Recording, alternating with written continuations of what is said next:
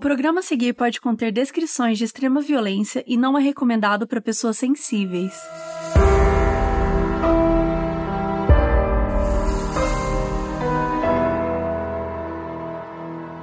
Oi, gente, aqui é a Mabê, tudo bem? Hoje eu tô sem a Bel e sem a Carol aqui do meu lado, porque é o meu programa solo, é o primeiro episódio do Caso Bizarro, e eu vou explicar um pouquinho, calma, vamos lá. É, eu tô sozinha por quê? Porque é o meu programa solo e a Carol e a Bel também têm o seu programa solo. O da Bel ainda não estreou, o da Carol já estreou, que foi o FAQ, com perguntas e respostas. Então, se você tiver alguma dúvida sobre os episódios, ou então você assistiu algum episódio, ficou com alguma curiosidade em relação a ah, o que está acontecendo com aquela pessoa, onde aquela pessoa está hoje em dia, enfim. Quaisquer dúvidas que vocês tiverem, pode mandar pra gente no modspod, tanto no Twitter quanto no Instagram, que a gente vai estar tá sempre selecionando essas perguntas para Carol trazer dentro desse programa dela. O programa da Bel permanece misterioso por enquanto, mas em breve vocês descobrirão. E a ideia é a gente trazer esses programas sempre nas quartas-feiras, que são os nossos episódios de série. Então, às vezes vai ser episódio de série, às vezes vai ser algum programa de alguma de nós três. Não tem uma frequência definida ainda, porque, enfim, a gente está testando, é um novo formato. A gente gosta de ficar inventando coisa aqui, né? Vocês já perceberam. Então é mais pra gente realmente testar, ver como é que funciona.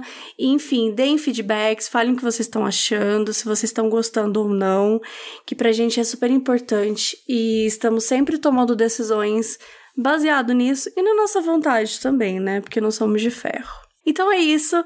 Hoje o episódio vai ser sobre a Elisa Lam, O Corpo na Caixa d'Água, e eu vou trazer uma espécie de resumo sobre isso. Então, Elisa Lam, ela é uma estudante canadense que foi viajar para Los Angeles e foi encontrada sem vida dentro de uma caixa d'água do hotel. O caso ele ficou famoso muito por conta das imagens da câmara do elevador da última noite que ela esteve viva, e ela estava reagindo de uma forma bem estranha. O Hotel Cecil tem uma fama de ser mal assombrado, e ele foi até inspiração para a série American Horror Story. E segundo o relatório da morte dela, foi acidental, né, afogamento acidental, mas quase ninguém acredita nisso.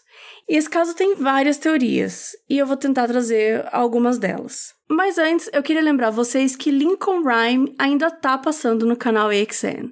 A gente falou bastante da série do livro, principalmente no nosso episódio, né? Porque, enfim, é uma série baseada no livro Colecionador de Ossos. A gente falou dele no episódio 13. E é uma série que fala da investigação para achar, enfim, esse serial killer famoso. E aí a gente tem tanto Lincoln quanto Amanda liderando essa busca. Só que no meio disso, um monte de outros assassinos vem surgindo para causar. Então a série Lincoln Rhyme passa toda segunda, 10 da noite no AXN. Vocês estão sempre compartilhando story falando que estão acompanhando os episódios, então continua mandando que a gente gosta bastante de receber. Antes de começar a contar essa história, vamos por partes. Quem é Elisa Lam? Ela era uma estudante, tinha 21 anos e era canadense. E ela estudava na Universidade de British Columbia e morava em Vancouver. Gente, foi muito difícil encontrar informações sobre ela. Mesmo sendo um caso recente, né? Porque, enfim, foi sete anos atrás, tudo que você tem sobre ela é ou sobrenatural, ou é do elevador, as imagens, sabe? São sempre informações que têm a ver depois que ela foi descoberta, depois que aconteceu o caso, mas pouquíssimas coisas são sobre a vida dela, sobre quem era ela, se ela tinha amigos, se ela não tinha amigos, o que, que ela estava estudando, as coisas que ela gostava. Então, foi bem difícil encontrar essa informação e faz pensar um pouco sobre como que a gente desumaniza as vítimas, né? A gente já falou sobre isso em alguns episódios por aqui, mas é muito importante que a gente resgate a história dessas pessoas, que a gente consiga trazer um pouco de significado para a vida delas, e não fazer com que elas sejam apenas lembradas pelas coisas ruins que aconteceram com ela. Então, Elisa ela é filha de imigrantes de Hong Kong e os pais dela tinham um restaurante numa cidade próxima de Vancouver. Em 2010, ela iniciou um blog e ela publicava fotos de algumas roupas fashions, alguns modelos com umas roupas bem da moda, assim, e ela contava sobre a sua luta contra doenças mentais. Eu acho que ela gostava do Chuck Palahniuk, porque tanto nesse blog quanto no Tumblr dela, que ela criou um pouquinho depois, tinha uma frase dele. Era na bio, assim, sabe? Do Tumblr. Então, isso me chamou a atenção, porque ele é o meu autor favorito. Eu gosto muito dele. e ela estava turistando em Los Angeles quando ela desapareceu. Tá, o que, que aconteceu com a Elisa Lam? Então vamos para a timeline. Estamos em 2013, como eu disse, né? Faz sete anos que essa história aconteceu. Então, no dia 26 de janeiro de 2013, a Elisa fez o check-in no Hotel Cecil, em Los Angeles. E dia 31, ela não deu mais sinal. Ela estava viajando sozinha e ela tinha combinado com a família de avisar todo dia que estava tudo bem. E a família não teve notícia dela a partir do dia 31. Então a família dela chamou a polícia e aí eles resolveram viajar para Los Angeles, porque enfim, eles eram do Canadá, né? E aí como a filha desaparecida, eles foram para Los Angeles, então isso também acabou chamando um pouco mais de atenção essa história, que era uma turista, nova, estudante, que tinha desaparecido e agora a família estava procurando ela. E aí, no dia 14 de fevereiro de 2013, a polícia liberou uma gravação de câmeras dentro do elevador do hotel, que seria o último dia que ela foi vista com vida. Essa filmagem parenta ser do dia 1 de fevereiro e na filmagem ela faz uns movimentos bem estranhos. A gente vai falar disso um pouco mais pra frente. Só que como surgiu esse vídeo enquanto ela ainda estava desaparecida, viralizou muito nas redes sociais. Tipo, as pessoas ficaram obcecadas com essa história. Na verdade, as pessoas são obcecadas até hoje com essa história, com as pessoas tentando entender o que poderia ter acontecido com ela, porque ela estava agindo daquele jeito e tudo mais. Então, no dia 19, só cinco dias depois, o corpo dela foi encontrado nu e flutuando dentro de uma caixa d'água no Hotel Cício. O vídeo ele foi considerado perturbador por muita gente. Nas últimas imagens, ela estava né, com roupa dentro do elevador. Então, ela estava com moletom vermelho, tinha um capuz, também tinha uma parte de zíper assim no meio e estava por cima de uma camiseta cinza. Ela tá com shorts preto e uma sandália. Como sempre, a gente vai colocar o link numa thread no Twitter, modspod, mas eu vou descrever o vídeo para vocês. Então ela parece estar tá fugindo de alguma coisa. Você vê que ela se agacha, ela aperta todos os botões do elevador, fica colocando a cabeça para fora do corredor e aperta. Ela tá como se ela estivesse fugindo, tentando ver se alguém tá no corredor, alguma coisa do tipo. É uma imagem que você não consegue entender muito bem, pelo menos eu tive essa dificuldade, se estava passando muito rápido ou passando muito devagar. Não parece que tá normal a forma como tá passando essa imagem. Eu não sei se deu para entender direito, mas o vídeo ele é um pouco estranho mesmo. E aí beleza, o elevador ele não tá se movendo, né, nem fecha a porta nem nada. E aí chega a parte estranha. Ela sai do elevador e ela vai para algum lugar que não dá para ver, né? Porque a, enfim, a câmera só tá pegando dentro do elevador e um pouquinho na frente dele. E aí ela começa a voltar, e ela começa a se mover de um jeito que não parece natural. Tipo, as mãos dela ficam balançando no ar, parece que ela tá mergulhando, sabe? É muito estranho assim, ficar as mãos abertas, tal, andando assim, enquanto tudo isso acontece, o elevador ele não fecha. Então ela de repente começa a mover o corpo como se ela estivesse conversando com alguém, só que a câmera não mostra ninguém. A gente só tem a visão né, como eu falei, dentro do elevador e um pouquinho na frente dele. Então a gente não consegue entender se tem alguém ali ou não. Aparentemente só tem ela, mas não é possível olhar o corredor nem nada. Então a gente só tá vendo as costas dela, só tá vendo a forma que ela tá gesticulando e tal. Não dá para saber muito bem o que tá acontecendo. E durante todo esse tempo o elevador não fecha. Daí ela fica meio que 20 segundos encostada. Ela entra dentro do elevador, ela fica num cantinho, fica encostada 20 segundos, como se ela estivesse realmente escondendo de alguém. E aí do nada ela resolve sair. E a partir dali ela nunca mais é vista. Segundos depois dela sair, o elevador finalmente fecha a porta. Enfim, o vídeo é estranho, né? Como eu falei, tá, parece que você tá assistindo numa outra velocidade, sabe? Os gestos não estão fazendo sentido. Parece que ela tá escondendo de alguém, só que o elevador não se mexe, aí ela sai, o elevador se mexe. Então é bem desesperador nesse sentido. Aparentemente, tá faltando um minuto nessa gravação. E tá faltando, e é isso, assim, a gente não sabe o que, o que tinha, o que pode ter acontecido, existem várias teorias sobre isso. E a gravação, ao todo, ela dura quatro minutos. E aí que o caso vai ficando mais estranho ainda, porque assim, ela precisaria chegar até lá e ela precisaria subir numa plataforma que tinha esses tanques de água, e para isso ela precisava de uma escada de 3 metros. Então, enfim, tem várias fotos de bombeiros nesse tanque tal. O local é enorme, as tampas pesam 10 quilos. Então, ela precisava ir até aquele lugar, ela precisava ter uma escada para subir. E ela precisaria abrir né, a tampa, puxar a tampa, entrar dentro do tanque e se fechar lá dentro.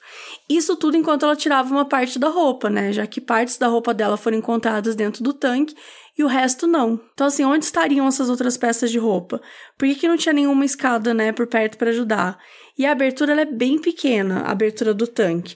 Então, de acordo com a declaração do chefe do Corpo de Bombeiro de LA, eles tiveram que tirar, né? O tanque teve que ser esvaziado antes.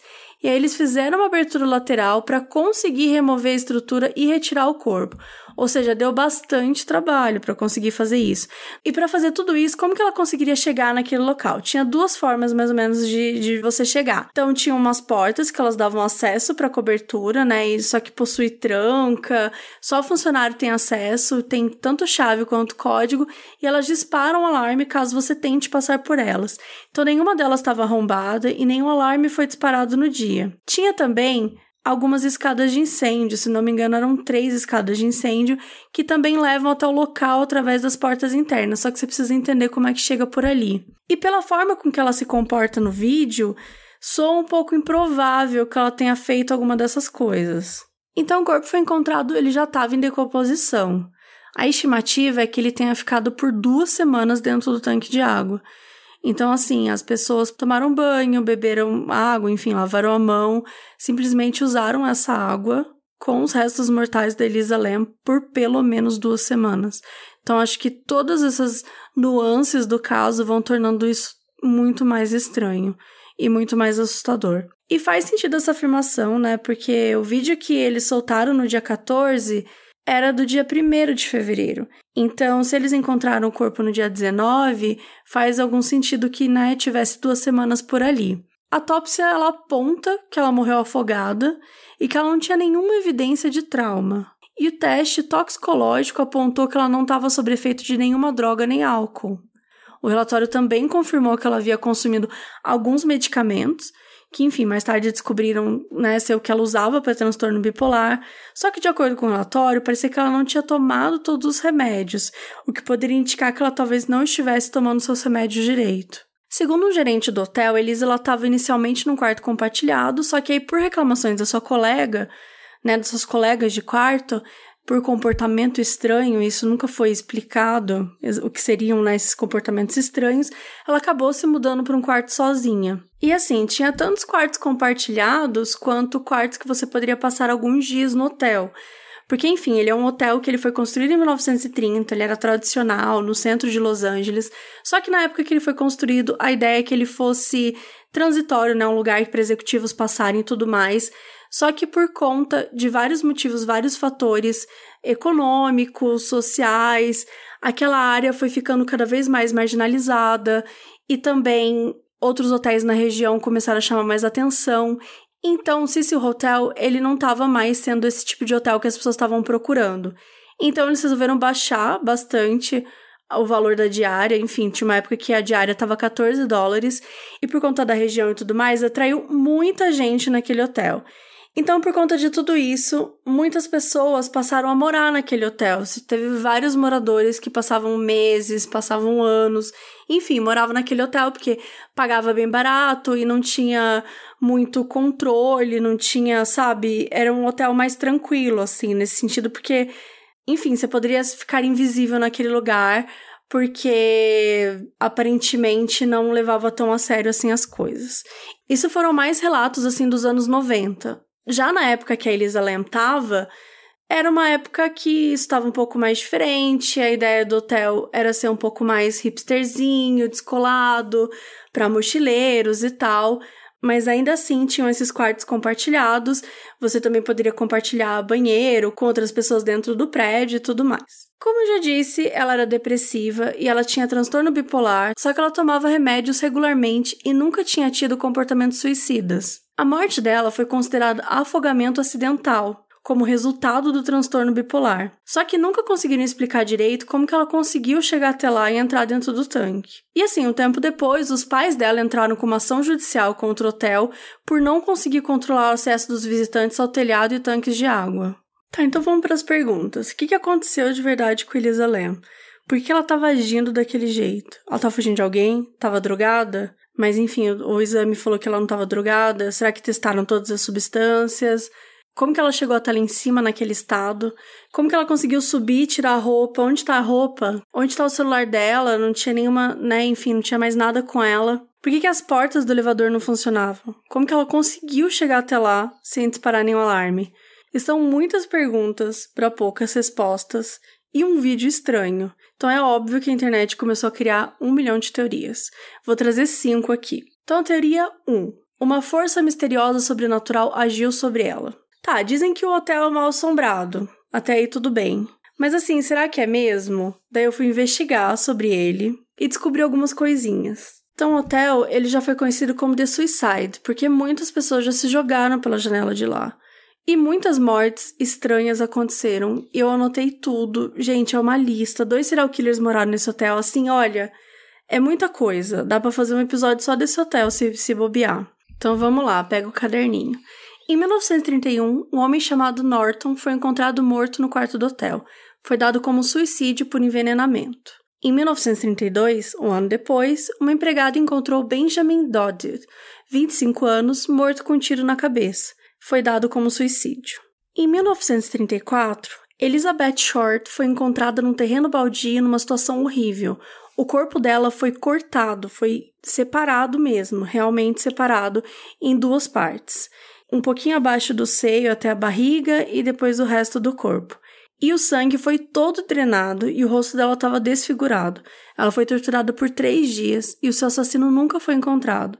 E essa história ficou tão famosa, inclusive vocês já pediram aqui, que virou personagem em jogo, filme e até séries. Ela apareceu na primeira temporada de American Horror Story. Você já deve ter ouvido falar dela. Ela é conhecida como a Dália Negra. E a última vez que ela foi vista com vida, ela estava no bar do Cecil Hotel. Algumas fontes dizem que ela estava hospedada, mas eu nunca encontrei nada muito certo sobre isso. Mas o que mais costumam falar é que ela estava no hotel e o corpo dela foi encontrado próximo dali.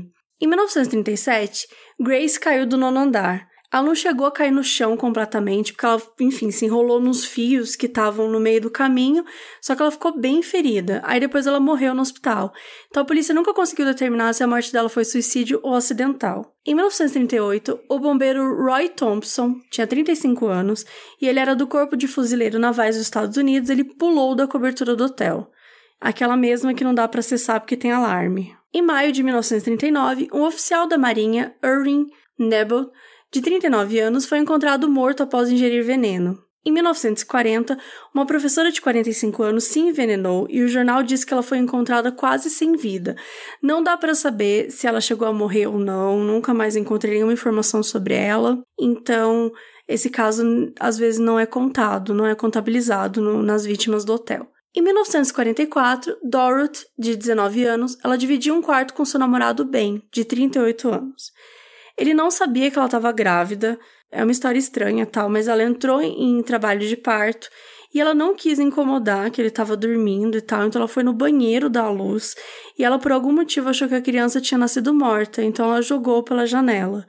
Três psiquiatras testemunharam que ela estava muito confusa no dia do incidente. Gente, a partir de agora eu vou tentar realmente dar só uma resumida. Em 1947, Robert Smith se jogou do sétimo andar. Em 1954, a funcionária Ellen Gurney, de 55 anos, pulou da janela do sétimo andar. Em 1962, Julia Moore, de 50 anos, pulou do oitavo andar. Em 1962 ainda, Pauline pulou do nono andar após brigar com o marido. Ela caiu em cima de George Janine, de 65 anos, que era um transeúnte que estava passando e também morreu. Em 1964, uma funcionária do hotel descobriu Pigeon Goldie, uma telefonista morta em seu quarto. Ela havia sido estuprada, esfaqueada e espancada, e o quarto todo foi roubado. Um cara acabou sendo preso pelo crime, mas depois ele foi liberado e o caso permaneceu inconcluso. Em 1975, uma mulher não identificada de aproximadamente 20 e poucos anos pulou do 12 andar. Ela tinha se registrado como Alison Lowell e estava no quarto 327. E temos aí, em 1975, o serial killer Richard Ramirez, que é o famoso The Night Stalker, o perseguidor da noite. Enfim, ele morou no Cecil Hotel. Em 1991, morou Jack Unterweger. Ele é um serial killer austríaco que, enfim, era um jornalista que estava cobrindo crimes americanos lá em Los Angeles quando ele mudou para o hotel e ele tinha matado seis pessoas anteriormente, e aí lá em Los Angeles acreditaram que ele matou três prostitutas enquanto ele morava no hotel. E também acreditam que ele morou lá no hotel em homenagem ao Richard Ramirez. E ele foi preso e morreu três anos depois. Em 1992, um homem foi encontrado morto no beco atrás de Cecil Hotel. Acreditam que ele tenha caído ou foi empurrado. A identidade dele nunca foi descoberta. Em 2011, o hotel mudou de nome e passou a ser chamado Stay on Main. Virou um local meio modernoso e hipster para mochileiros, e muitos lugares noticiaram que o hotel só mudou de nome depois da morte de Elisa, mas na real foi antes. E aí a gente chega a 2013, quando acontece o caso de Elisa Lam. E depois, em 2015, teve mais um caso de suicídio no hotel. Ou seja, a gente está aqui contabilizando pelo menos 16 mortes de causas não naturais nesse hotel no período de, né, sei lá quantos anos. Eu acho que quando alguém diz que o hotel é mal assombrado, a pessoa tem um ponto. Não dá pra, né, negar. A teoria 2.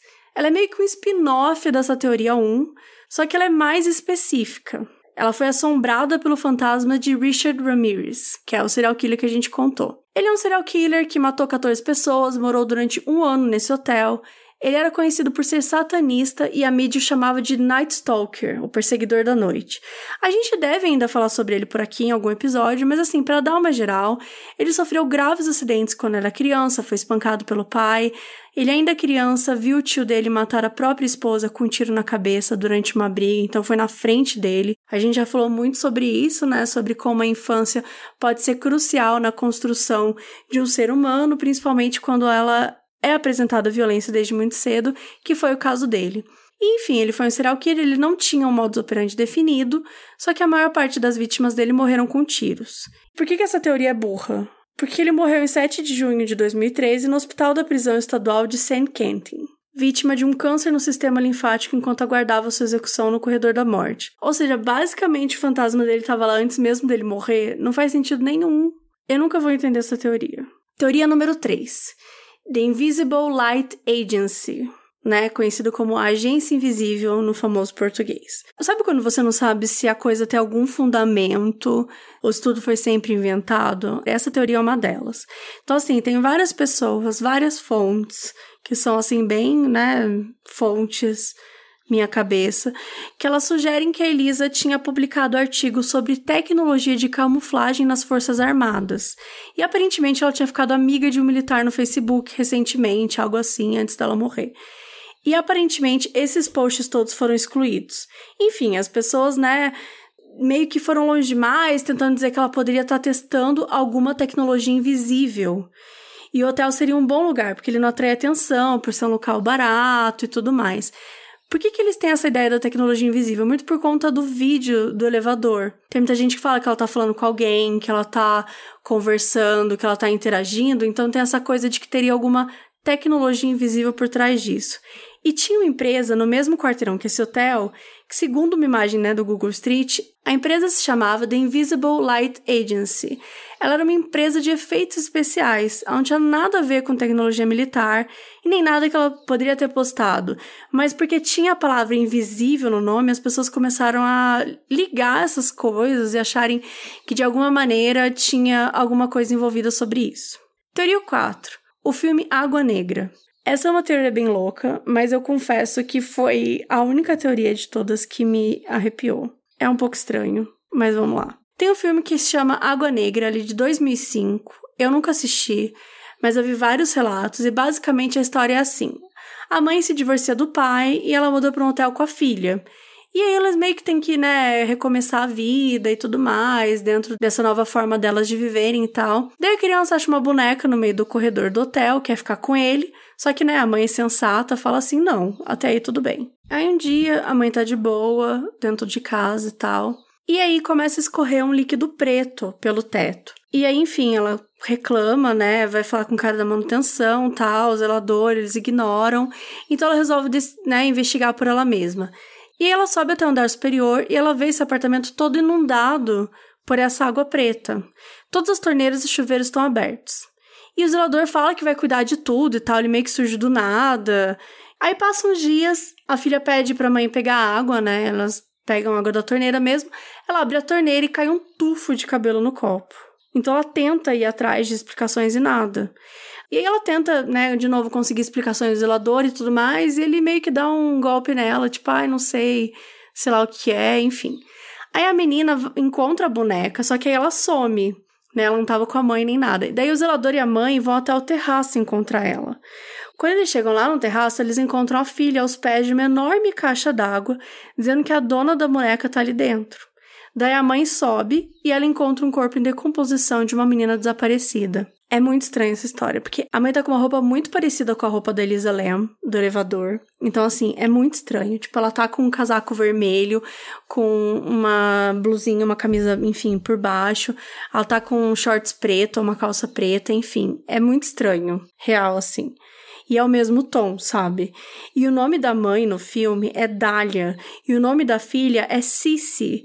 Então as pessoas criam um milhão de teorias porque é Dália por causa da Dália Negra, né, que foi uma das vítimas que a gente já contou, e Cici por causa do Cici Hotel. E esse filme foi feito em 2005.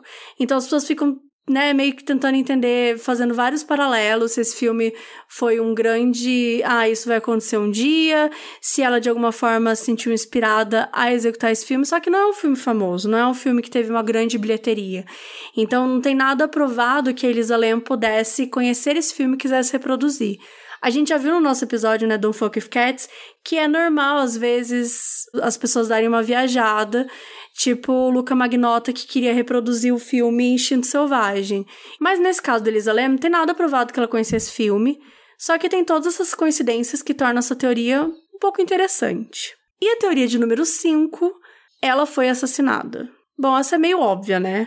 Como que ela subiu até o tanque? Se ela estava transtornada, tendo um surto psicótico, né, como alguns falam, como que ela conseguiu reunir forças para passar por uma área que estava lacrada e que tocaria um alarme?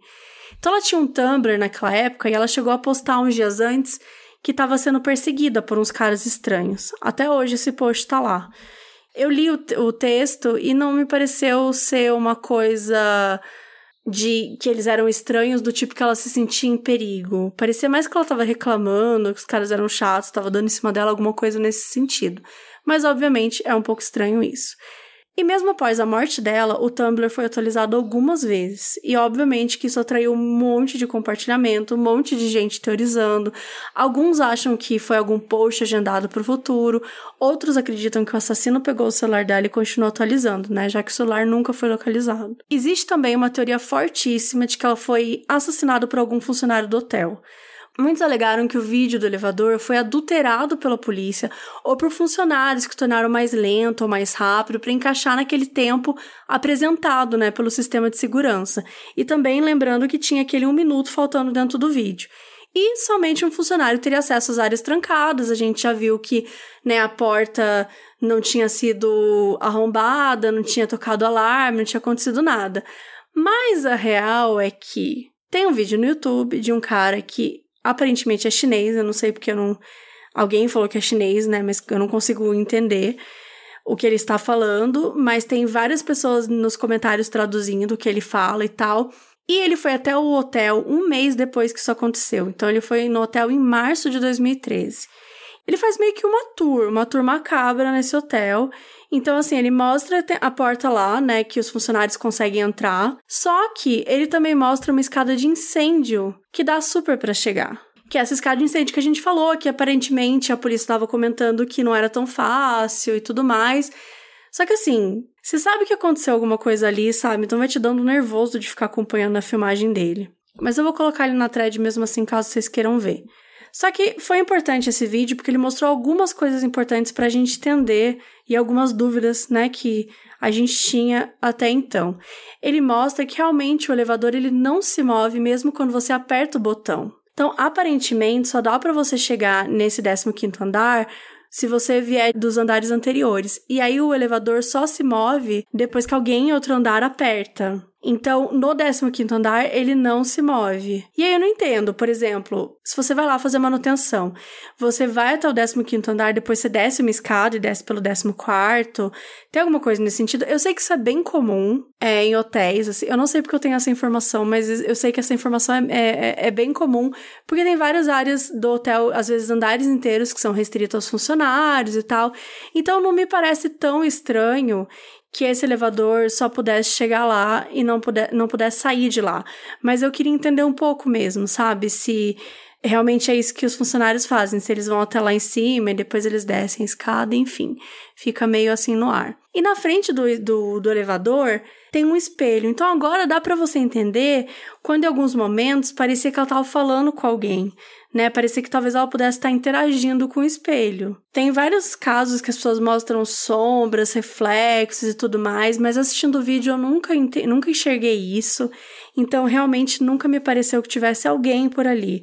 Mas pode até fazer sentido se tinha um espelho ali na frente. E ele consegue chegar bem perto dos tanques. E tem uma escada que leva até o topo e você consegue ver que dois deles estavam abertos. Gente, eu achei chocante isso.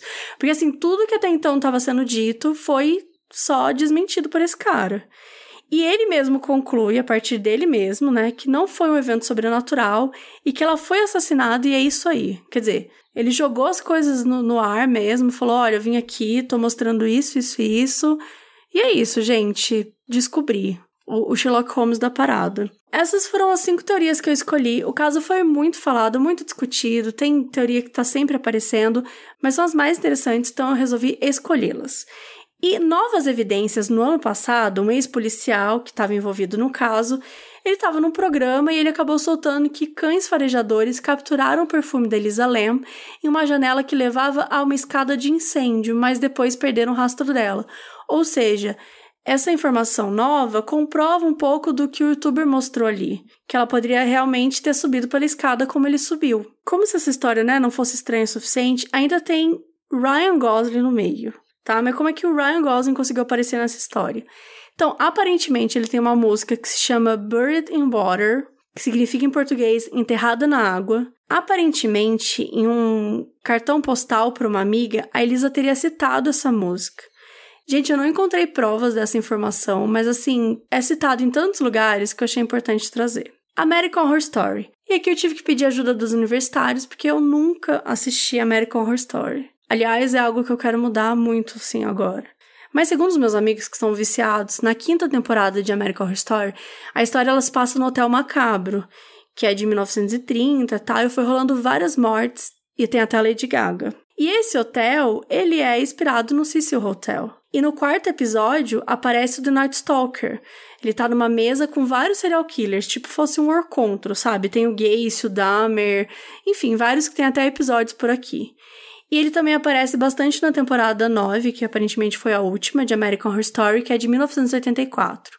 Então é uma temporada que é baseada em filmes trash, serial killers e tal. E por causa da declaração de um dos produtores de American Horror Story de que o local tinha sido inspiração por uma temporada, além de toda a atenção que essa história de Elisa Lam já trouxe, aparentemente tem uma longa lista de espera de pessoas interessadas em se hospedar por lá.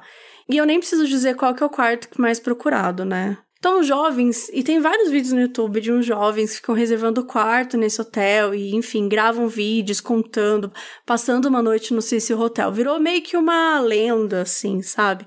É bem idiota, mas enfim, tem vários vídeos desses no YouTube. Eu acabei entrando em alguns e eu achei um comentário, um relato que eu resolvi trazer. Eu fiquei aqui em 2014. Eu não tinha ideia de Jerusalém ou de que lugar estava assombrado.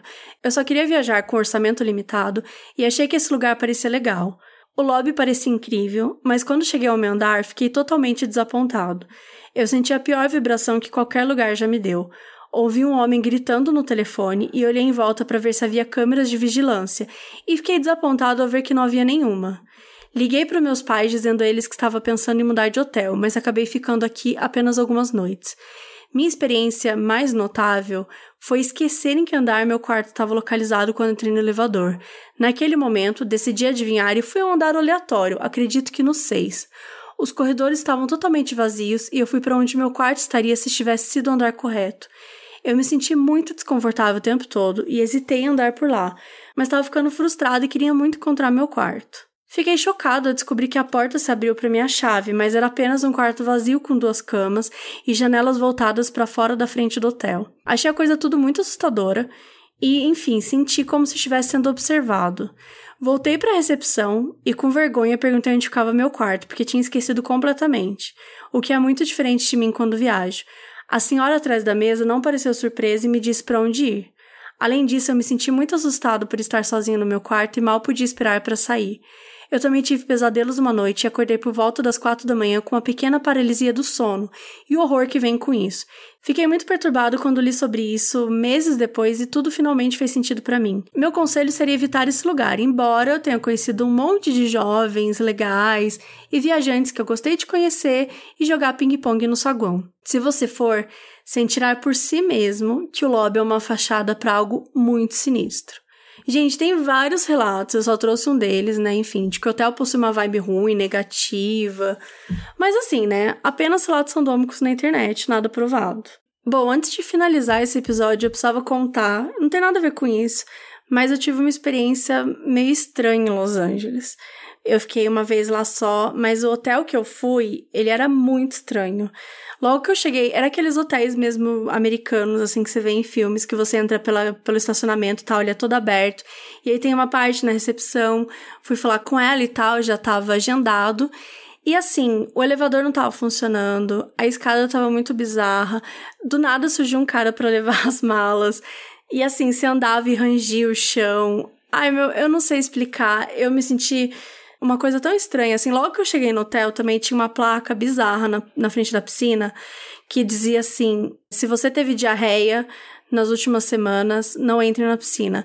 Isso talvez seja um aviso normal, mas eu achei muito estranho. Aquilo foi me dando um desespero, sabe? E aí eu acabei ficando 10 minutos nesse hotel, só usei o Wi-Fi para poder me hospedar em outro hotel, bem longe dali. Só que assim, esse hotel ficava muito perto do Cecil Hotel. Eu lembro que na época eu, né, descobri isso, porque, enfim, ficava no centro de Los Angeles também, então eu fiquei um pouco nervosa com essa informação, mas não tem nada a ver. E como eu disse, tem vários relatos que o hotel possui uma energia, mas assim, né, relatos randômicos na internet, nada provado. E aí, o que, que, vocês acham? Qual teoria que para vocês faz mais sentido? Qual é a opinião de vocês? Enfim, me conta. Como sempre, vou colocar todos os links possíveis e imagináveis, imagens, enfim, numa thread no Twitter, modspod. Então entra lá, interage com a gente, bora conversar sobre esse caso bizarro. Muito obrigado por ter ouvido e até o próximo episódio. Esse episódio foi escrito e apresentado por Mabê Bonafé, que no caso sou eu. Foi editado por Eduardo Sushi. Nossa música tema do podcast foi criada por Leandro Neco e Léo Braga. A nossa identidade visual foi criada por Banjo e quem cuida das redes sociais sou eu, a Mabê.